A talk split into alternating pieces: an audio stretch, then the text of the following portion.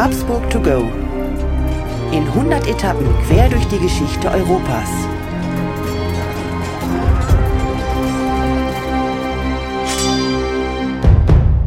Hallo und herzlich willkommen bei Habsburg to go, der etwas andere geschichtliche Reisebericht. Wir reisen in 100 Etappen auf den Spuren der Habsburger und wir, das sind Thomas Krug und mein Name ist Markus Knapp. Hallo Thomas. Markus, hallo und grüß Gott. Thomas, wir reisen heute wieder auf den Spuren der Habsburger. Es äh, geht von dem hohen Norden, wo du uns letztes Mal hingeführt hast, ja, in, nicht in den tiefen Süden, aber, aber schon deutlich südlicher wie unsere Gefilde hier in Deutschland. Ja.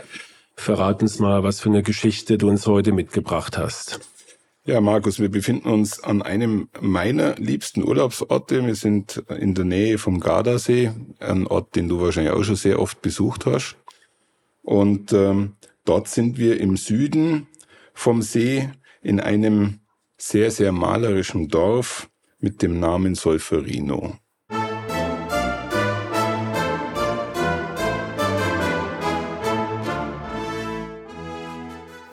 Da fällt bestimmt bei dir der Groschen. Ja, ähm, Solferino hört sich, hört sich einerseits idyllisch an, ist aber verbunden, glaube ich, mit einem ziemlich ja, äh, blutrünstigen Ereignis. Ähm, passt eigentlich so gar nicht in diese Landschaft, würde ich mal sagen, an den wunderschönen Gardasee, den sicherlich jeder kennt. Ähm, aber Solferino und das, was den Namen so unter Geschichtsfreunden so berühmt gemacht hat, das kennen wahrscheinlich nicht so viele. Thomas. Und ich glaube, und ich glaube, du warst schon in Solferino. Richtig. Und ja. hattest wahrscheinlich, ähm, weiß nicht, ob dein erster Gedanke in Solferino schon ein geschichtlicher war oder ob du den Ort, so wie man viele Orte in Italien äh, wahrnimmt, in ihrer mittelalterlichen Kulisse eher ja, als schön, idyllisch, ein Käffchen trinken auf dem Kirchenplatz und so weiter. Was war denn dein erster Eindruck von Solferino? Erinnerst du dich noch? Naja, ich habe den Ort tatsächlich äh, aus geschichtlichem Anlass, wie man so schön sagt, besucht. Es war also kein Zufall, sondern ähm, ich bin irgendwie im Rahmen von einem Gardasee-Trip darauf tatsächlich gestoßen, bin dann dorthin gefahren und kam ja sehr beeindruckt und, und auch etwas erschüttert ja. von diesem Besuch zurück.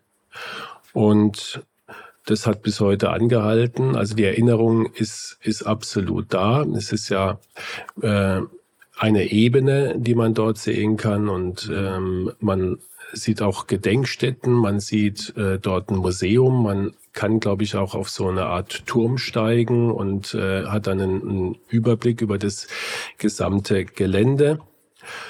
Ja, wir reden jetzt die ganze Zeit und äh, damit wir unsere Zuhörerinnen und Zuhörer nicht so auf die Folter spannen, Thomas, sollten wir vielleicht jetzt mal ein bisschen das Geheimnis lüften, was das Wort Solferino, mit was das verbunden ist und in welchem Kontext es steht und natürlich unsere Standardfrage, was bitteschön hat es denn dann mit den Habsburgern zu tun? Diese Standardsfrage beantworte ich dir sehr gerne. Ähm, du hast es ja jetzt schon ein bisschen angedeutet. Es geht um ein sehr blutiges Ereignis. Es geht um eine Schlacht. Wahrscheinlich die bedeutendste Schlacht im 19. Jahrhundert. An diesem Ort sind äh, in Norditalien ja, man höre und staune, die Österreicher mehr oder weniger auf die Franzosen gestoßen. Wir werden das im Rahmen der Folge aufklären, was da dahinter steckt. 1859 ist das alles an diesem Ort geschehen. Du hast es gerade schön beschrieben. Wenn man auf dem Turm steht, hat man einen wunderschönen Blick bis zum See. Man sieht im Hintergrund den Monte Baldo und man hat, glaube ich, auch ein bisschen eine Vorstellung davon, ähm, was auf dieser Ebene tatsächlich 1859 passiert ist. Ähm, zu dem Zeitpunkt sind dort, wie so oft in Kriegen und Schlachten, viel zu viele Menschen sinnlos gestorben. Und was hat es natürlich mit den Habsburgern zu tun? Und das ähm, wiederum ist schon auch sehr interessant. Unser Franz Josef I., der Mann von Sissi, den wir ja schon immer wieder mal hören, durfte in jungen Jahren, er war noch gar nicht so lang äh, an der Macht, hat er das, äh, hat er die Oberbefehlsgewalt über das Heer übernommen und diese Schlacht verantwortlich geführt. Markus. Okay. Und äh, damit ist der Kontext hergestellt. Ja? ja. Ähm, mal ganz grob nochmal so geografisch. Also Solferino liegt ja nicht direkt am Gardasee, sondern ich würde mal sagen so im Hinterland. Ja. Ich würde ähm, sagen so vielleicht maximal 20 Kilometer ähm, südlich natürlich von vom Gardasee so Richtung Mailand, Verona. Das ist so alles äh, öffnet sich dann dahinter. Ja. Genau, die Po-Ebene und ja, ähm, vielleicht müsste man erwähnen, dass in dieser Zeit, wo diese Schlacht spielt, also 1859, ähm, das ja äh, mit Italien dieses Gebiet noch nichts zu tun hatte. Ja. Ähm, es gab schlicht und ergreifend den Staat Italien noch gar nicht, sondern das war ja österreichisches Staatsgebiet damals. Genau.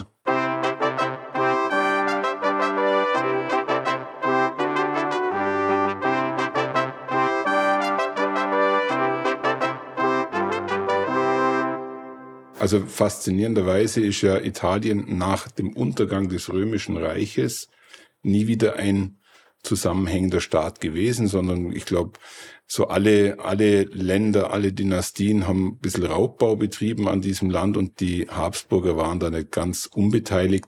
Ich glaube, du bist ja ein Freund der Stadt Mailand.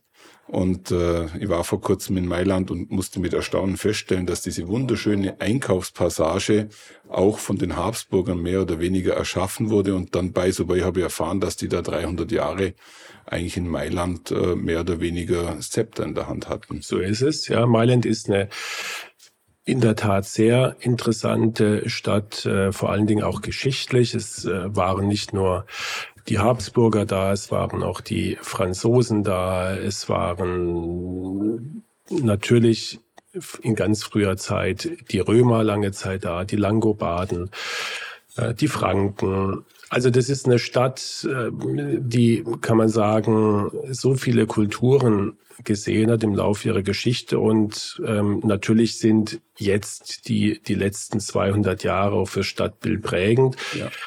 Und es ist eine Stadt, die durchzogen ist von diesen Gründerbauten, die man auch in Wien sieht, in Prag, mhm. äh, in Ungarn, in Budapest, gell, in diesen großen Habsburger Städten, in Triest. Ähm, und ja, dass die Habsburger da waren, sieht man zum Teil auch, wenn man in Mailand in, in eine Bäckerei geht. Mhm. Ein Panificio ja, oder eine Konditorei, da sieht man tatsächlich äh, noch sowas wie Kipferl oder Strudel. Es gibt auch das Wort Strudel im Italienischen, wird dort verwendet. Ja, Also so lange ähm, ist es ist es tatsächlich dann doch noch nicht her, dass die Habsburger oder die Österreicher in dieser Stadt gelebt haben, regiert haben und dort natürlich auch Spuren hinterlassen haben. Und für mich ist immer wieder beeindruckend, ich habe im Vorfeld zu der heutigen Folge in meinem Bekanntenkreis, die alle Gardasee-Fans sind, einfach mal die Stichworte Habsburger und Solferino fallen lassen. Ich habe von niemanden eigentlich eine klare äh, Aussage bekommen, dass sie wussten, dass Solferino mit äh, einer Schlacht verbunden ist und zum anderen war den wenigsten bewusst, dass äh, wenn sie zum Beispiel in Lazise flanieren, eigentlich auch in altem Habsburger Gebiet unterwegs sind.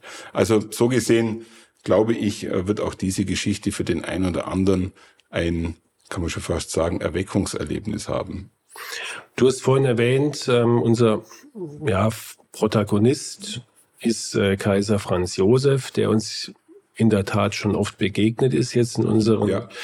Podcast. Ähm, würdest du vielleicht zur Einstimmung, bevor wir vielleicht auch Näheres über ihn in dieser Zeit erfahren, ein paar Worte verlieren?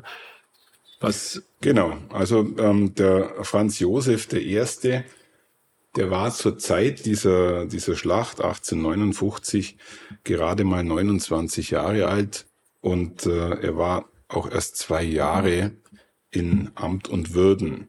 Und wenn man sich das immer so für sich selber vorstellt, also ich habe mir dann auch einfach mal kurz in die Vergangenheit begeben und überlegt, was habe ich mit 29 gemacht, vielleicht weißt du das auch noch.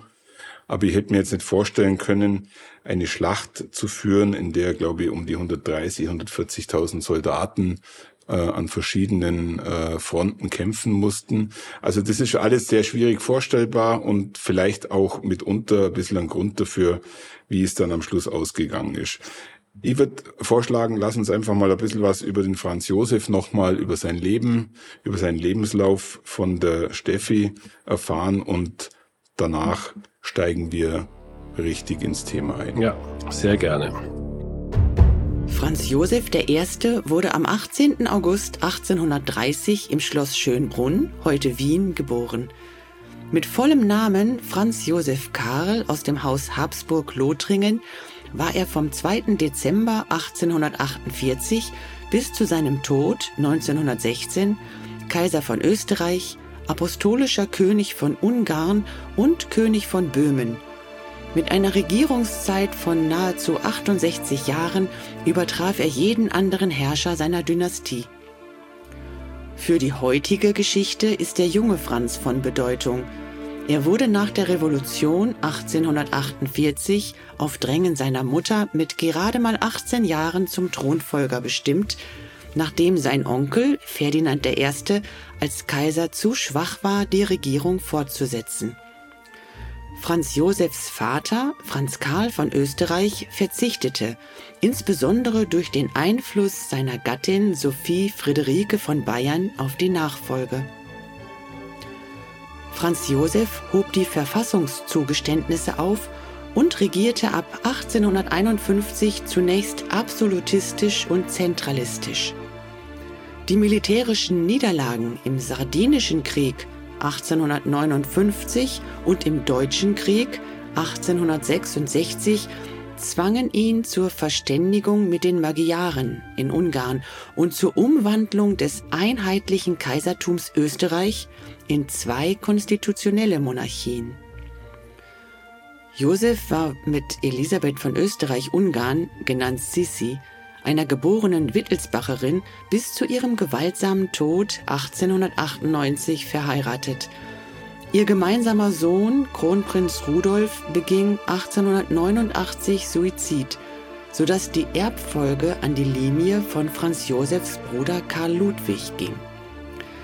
Der Tod Franz Josefs am 21. November 1916 leitete gemeinsam mit der militärischen Niederlage und den divergierenden nationalen Interessen der Völker die Auflösung Österreich-Ungarns ein, die im Herbst 1918 stattfand.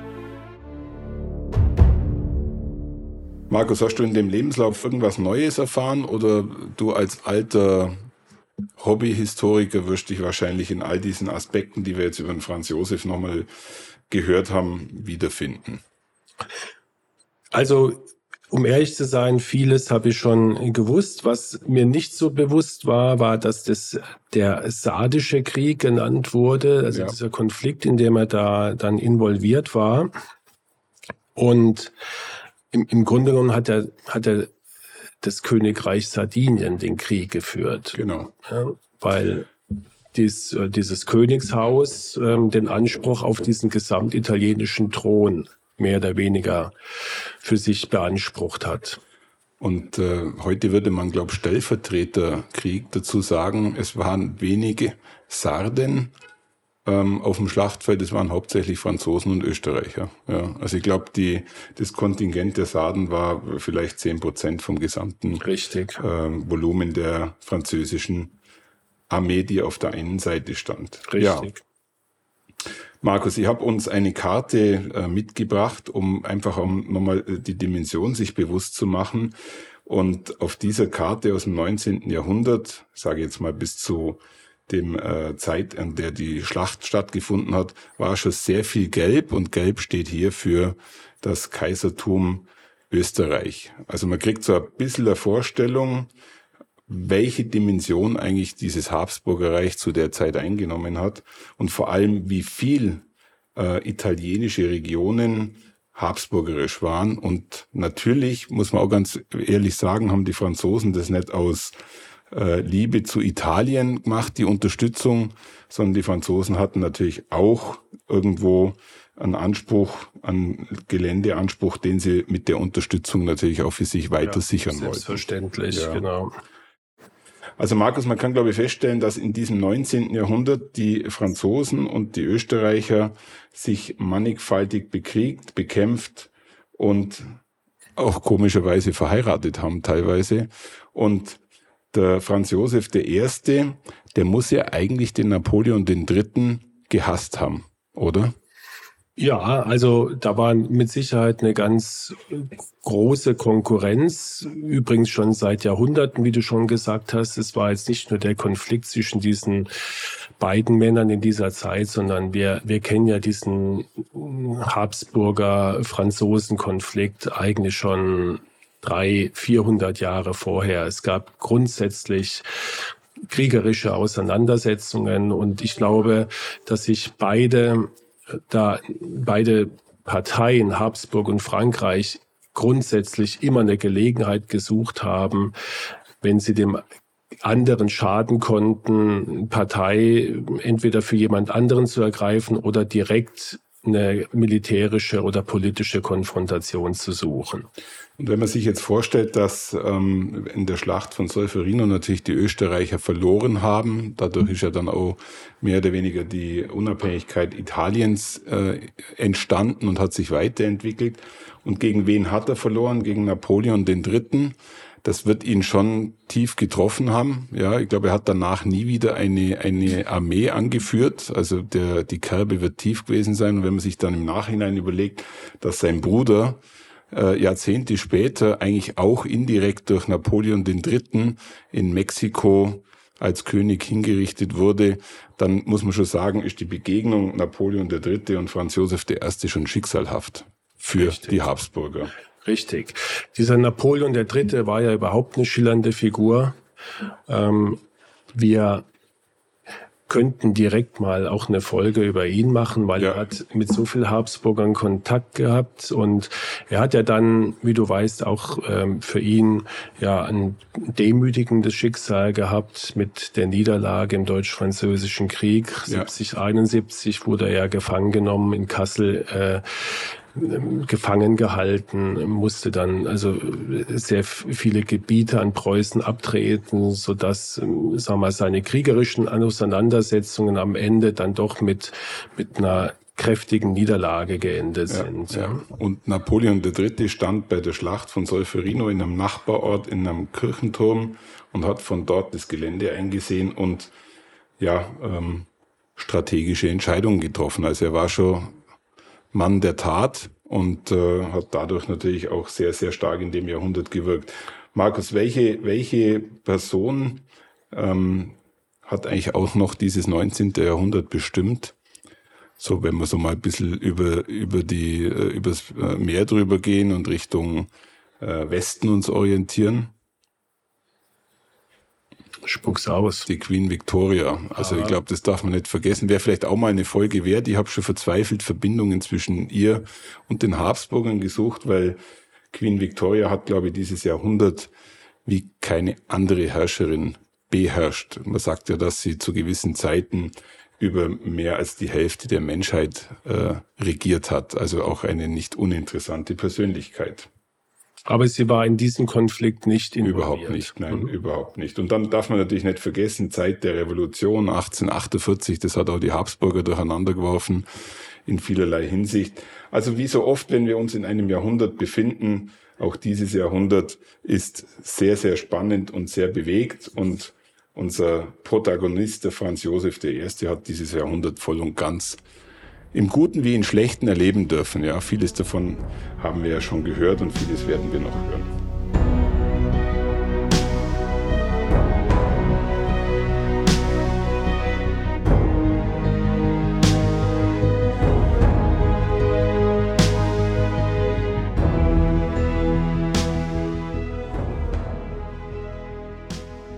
Also Markus, der Grund für diese Schlacht ist natürlich die Unabhängigkeitsbemühungen der Italiener, die sehr stark von den Franzosen unterstützt wurden. Wir haben gerade äh, darüber gesprochen, dass 1848 ja ein revolutionärer Flächenbrand ausgebrochen ist in Deutschland, in Österreich und natürlich auch als, als äh, Motivator in Italien.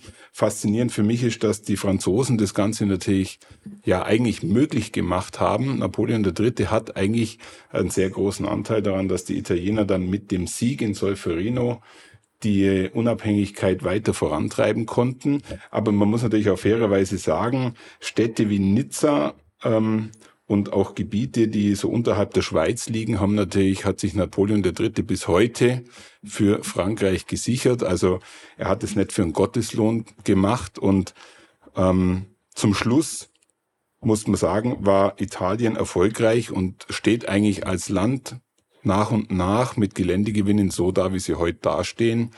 Ähm, haben ja dann auch noch mal nach dem Ersten Weltkrieg nochmal äh, Regionen dazu bekommen aus, aus Habsburger ja. Reichen. Äh, lass uns da einfach mal Südtirol in den Raum stellen, etwas, was sehr konfliktträchtig war. Also so gesehen hatte eigentlich Italien ab 1848 einen sehr guten Lauf für ihr eigenes Land und haben vieles wieder zurückbekommen, was sie Jahrhunderte vorher verloren haben an ich wollte schon fast sagen, Raubrittertum des Mittelalters. Ja.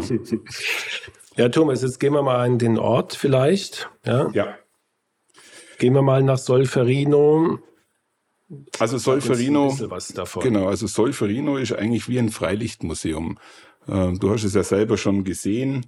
Für mich sehr faszinierend ist, mitten im Ort steht eine Kapelle, so wie sie eigentlich in all diesen ähm, Dörfern in Italien immer wieder anzufinden ist. Und wenn man aber in diese Kapelle reingeht, dann betritt man ja ein Gebeinehaus.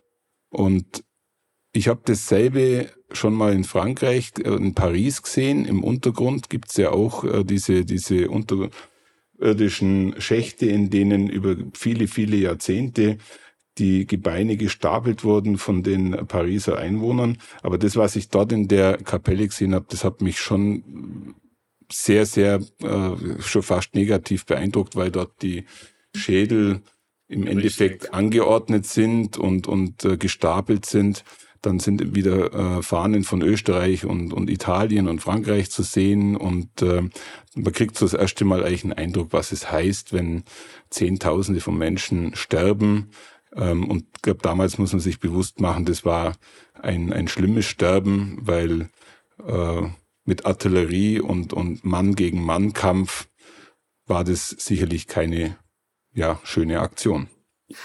Nein, ich habe es ja gesehen und ich meine, die Frage ist ohnehin, was so ein Gebeinhaus, äh, was das für eine Ausstrahlung hat und warum man das überhaupt macht, ist, es schreckt natürlich ab. Ich denke, man hat damals ähm, letztendlich Massengräber gemacht und hat diese Massengräber dann irgendwann mal sicherlich ausgehoben und hat halt dann diese, diese sterblichen Überreste gesammelt. Und es ist wirklich ein, ein Sammelsurium geordnet nach Oberschenkelknochen und Unterschenkelknochen und ja. Schädeln. Ja. ja.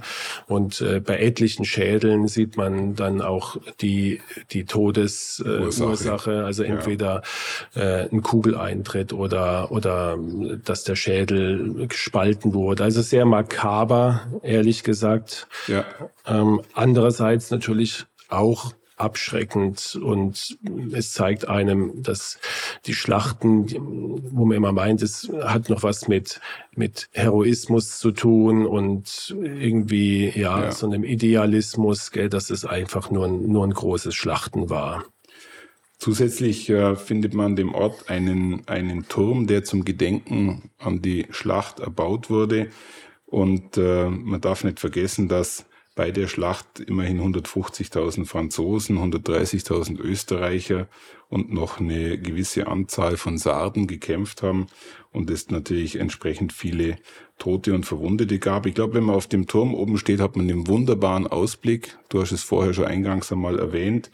Und das Dorf, in dem wir uns befinden, ist eigentlich ein Minidorf ja, mit zweieinhalbtausend Einwohnern ähm, ist das, wirkt das auf mich schon alles sehr verschlafen und eigentlich ist dieses Dorf nur geprägt, in Anführungszeichen, von den Gedenkstätten, die jetzt mit der Schlacht äh, zu tun haben. Und etwas, was, glaube ich, wirklich hervorzuheben ist, ähm, sind die Denkmäler anlässlich ja, der Gründung und Entstehung des Roten Kreuzes. Und ich glaube, darüber lohnt sich auch nochmal ein bisschen miteinander zu sprechen.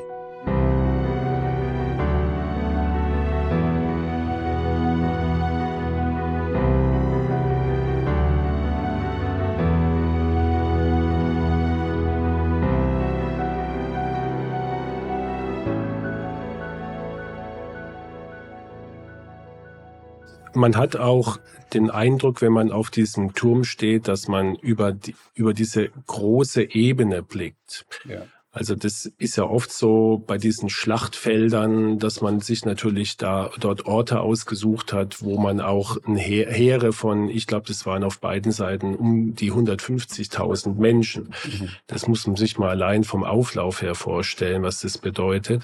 Und da braucht man ja Platz. Das kann man jetzt nicht auf einem Fußballplatz machen ja, ja. von der Größe, sondern das sind riesige Flächen. Ähm, und die kann man da überblicken mit verschiedenen Hügeln. Du erinnerst dich an Waterloo, da war es ja auch so. Ja. Ähm, mit Anhöhen und auch äh, Verstecken oder oder oder so äh, Dickichten, so Hecken, wo sich dann die Kavallerie verbergen konnte. Und da gewinnt man so einen Überblick.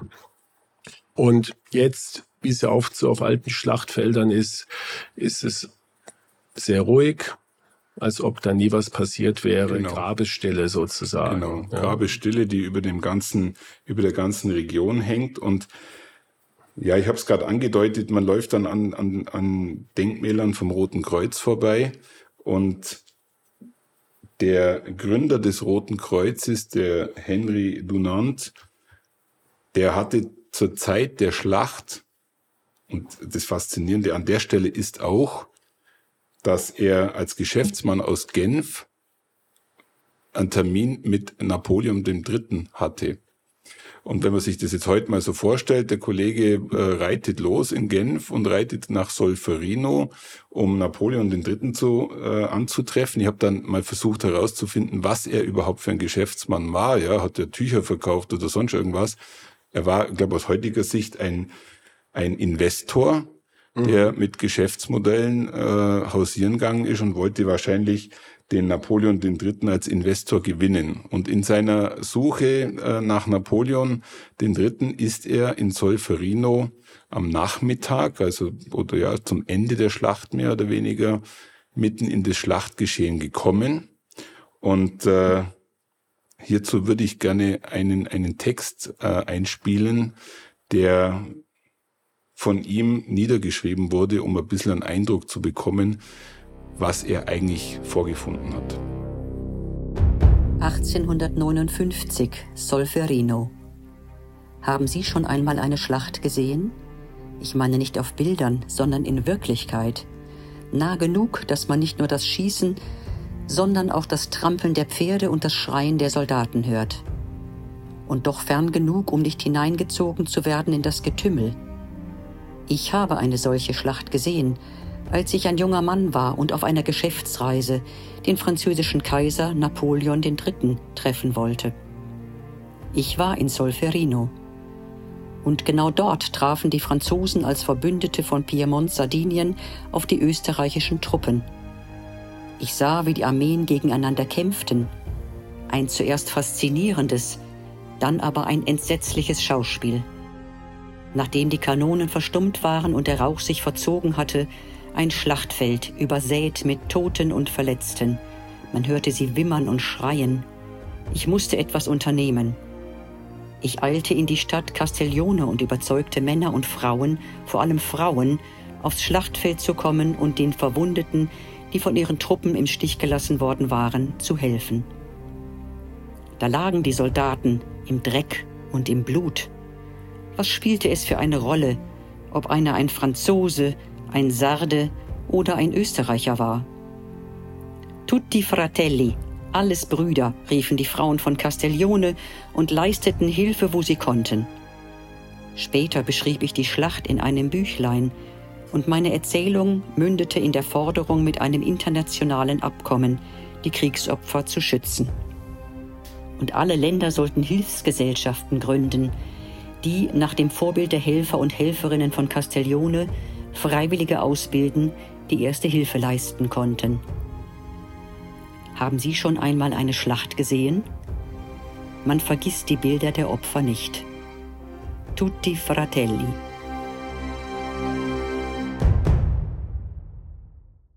Thomas, ja, sehr beeindruckender Text, finde ich. Ja.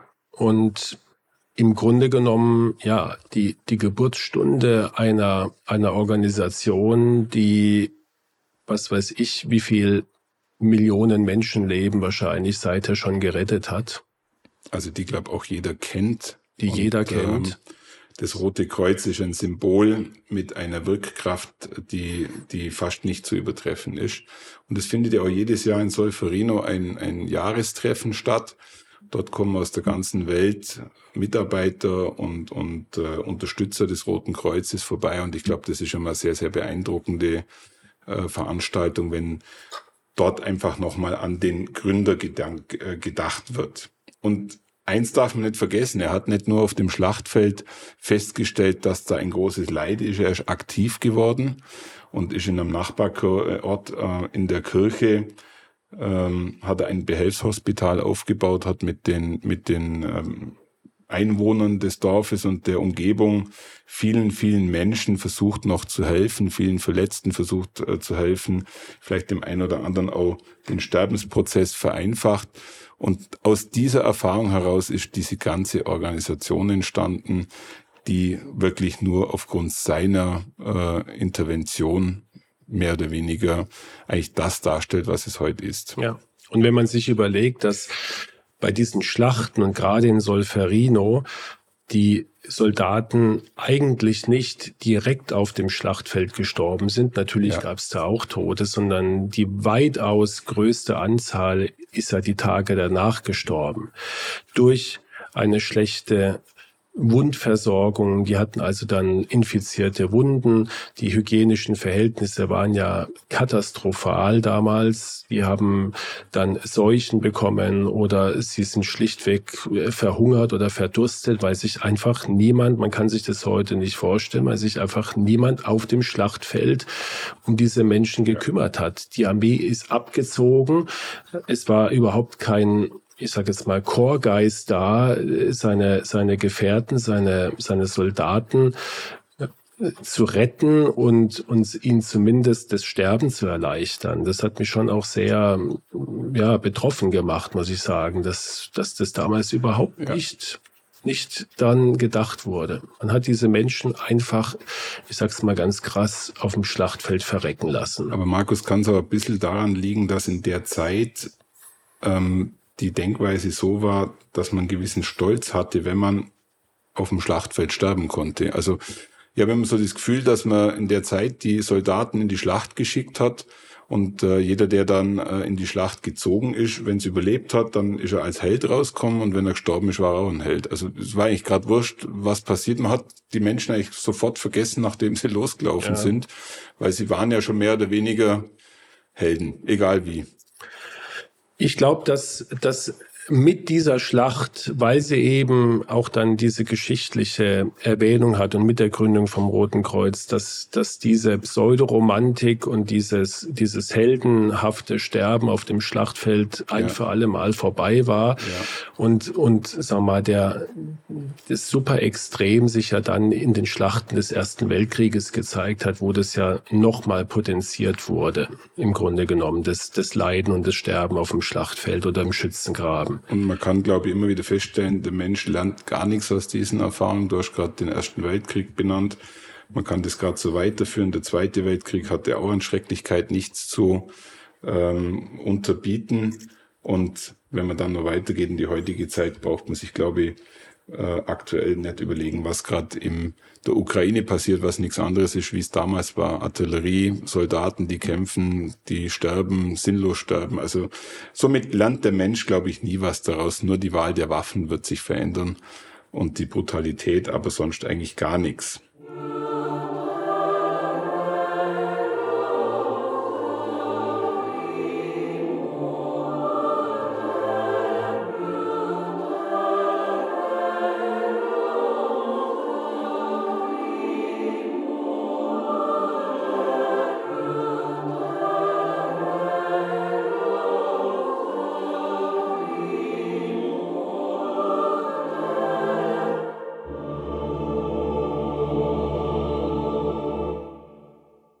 Ja, Markus, wir kommen äh, zum Ende der heutigen Reise an den Gardasee und ähm, ich muss gerade feststellen, ich habe mir ein paar Anekdoten notiert, aber viele davon haben wir jetzt schon irgendwie ver verlabert, mehr oder weniger. Dann habe ich noch eine. Hau eine raus. Ähm, kennst du den Radetzky-Marsch? Ja, der sagt mir was. Ich rede es aber nicht von dem Musikstück von Johann Strauss, sondern ich rede vom Buch ja. von Josef Roth, Radetzky-Marsch. Und äh, da ist die Schlacht von Solferino äh, ja ein Kernthema. Es geht letztendlich um den Untergang der Habsburger Monarchie, also dieser schleichende Prozess, was wir ja auch schon oft angesprochen hatten in unserem Podcast, also mhm. dieser Untergang dieses Vielvölkerreichs, der sich spätestens ähm, mit dieser Schlacht von Solferino zumindest schon angedeutet hat. Das äh, ist eine Zäsur, da bin ich mir ganz sicher, in, im Habsburger Reich gewesen, diese Niederlage. Und der Held, ein Herr von Trotta, kommt aus einer Familie und bei der, der, ich glaube, der Opa vom, vom Held des Romans äh, galt als der Held von Solferino, weil er dort den Franz Josef, den jungen Franz Josef vor dem Tod bewahrt hat, indem er ihn weggezogen hat, als ein französischer Dragoner auf ihn gezielt hat und der Schuss äh, streifte ihn dann nur. Ähm, ich glaube, das ist tatsächlich eine Anekdote. Ja. Aber äh, du, du siehst mich gerade schmunzeln, während du die Geschichte erzählst. Ich habe ähm, in YouTube ein paar Filme dazu angeschaut und unter anderem kam dann ein Film über äh, genau das Thema, was du gerade schilderst. Und das kam für mich so realistisch rüber, dass ich nochmal nachgelesen habe, ob das jetzt wirklich passiert ist. Und irgendwann ist mir dann auch mir klar geworden, dass es hier um eine Romanfigur geht. Und äh, es ist aber ein Roman, der, glaube ich, diese Zeit ganz gut widerspiegelt und der ja schon irgendwo was ähm, Prophetisches hat, weil er ja vorher, weil er etwas vorhergesehen hat, was ja dann auch später eingetroffen ist, ja. Richtig. Ne? Also eine Anekdote hätte ich noch auf Lager, die wir noch nicht äh, zum Besten gegeben haben. Es gab eine Prinzessin Maria Theresa von Turn und Taxis. Okay. Ein wunderhübsches, wohlsituiertes äh, Prinzesschen, welches tatsächlich bei der Schlacht von Solferino ähm, ebenfalls als Krankenschwester auf den Schlachtfeldern unterwegs war. Du hast es vorher sehr eindrücklich besch beschrieben, dass die Soldaten in ihrem Todeskampf und, oder auch in ihren schweren Verletzungen einfach auf dem Schlachtfeld liegen geblieben sind. Und auch sie hat sich äh, dazu berufen gefühlt, diesen Verwundeten irgendwo eine Unterstützung zu geben, irgendwo eine Ansprache zu geben. Und sie hat auch das Frauenbild äh, für die Seelsorge auf dem Schlachtfeld auch weiter geprägt und verändert. Und ich glaube auch nach und nach sind ja dann auch diese ganzen Krankenschwester-Themen entstanden, die ja alle irgendwo ihren Ursprung haben im Leid auf Schlachtfeldern. Ja, fand ich auch ganz interessant, dass es doch auch in adligen Kreisen Menschen gab, die helfen wollten auf ihre Art und Weise. Ja. Ja, Thomas, ich glaube, wir kommen zum Schluss. Ähm, ich ich würde einfach mal sagen, du hast uns heute einen Ort mitgebracht, der in, in verschiedenster Hinsicht, glaube ich, wirklich eine Zäsur darstellt. Ähm, zum einen für die Habsburger, wir haben es eben schon erwähnt, der Anfang vom Ende, können wir das, glaube ich, so stehen lassen. Ähm, Franz Josef hat oder die Österreicher, kann man sagen, danach keine einzige Schlacht mehr gewonnen. Ja. Das muss man sich mal vorstellen. Und es gab noch einige. Ein Dämpfer für den, für den jungen Monarchen, gar keine Frage, der bis daher eigentlich so als der Strahlemann galt, gell, mit äh, adretter Uniform, adretten Auftreten, hübscher Ehefrau, alles Friede, Freude, Eierkuchen. Das ja. war es nicht. Österreich hat erhebliche Gebiete abtreten müssen, die ihnen wehgetan haben müssen, denn Oberitalien war, so wie auch heute, eine, eine sehr lukrative Region. Ja. Und auf der anderen Seite, glaube ich, mit Solferino eine Zäsur, dass die Schlachten, wie man sie zuvor geführt hatte, ähm, seither nicht mehr stattgefunden hatten, haben dass man sich, glaube ich, auch bewusst geworden ist, was, was auf diesen, auf diesen Schlachtfeldern geschieht und dass das auch in die Öffentlichkeit getragen wurde mhm. durch die Gründung von einer Organisation und ich glaube auch von diesen, äh, in Genf ist ja auch so eine ähm, Völkerrechts wie nennt man es, äh, Verordnung oder, oder, oder Konvention. Karte, ja. ja. damals schon, dass man also äh, gewisse, ich sag's mal lapidar, äh, Spielregeln aufgestellt hat. Mhm nach dem, wie man also äh, Kriegsgefangene und Verwundete behandeln muss. Das ist also damals festgelegt worden. Ich meine, es hat leider nicht dafür gesorgt, dass keine Kriege mehr sind und auch keine schlimmen Schlachten, aber es hat die Welt, glaube ich, schon ein bisschen besser gemacht, diese furchtbare Schlacht. Ja, es hat die Menschenrechte auf Schlachtfeld wieder zurückgebracht.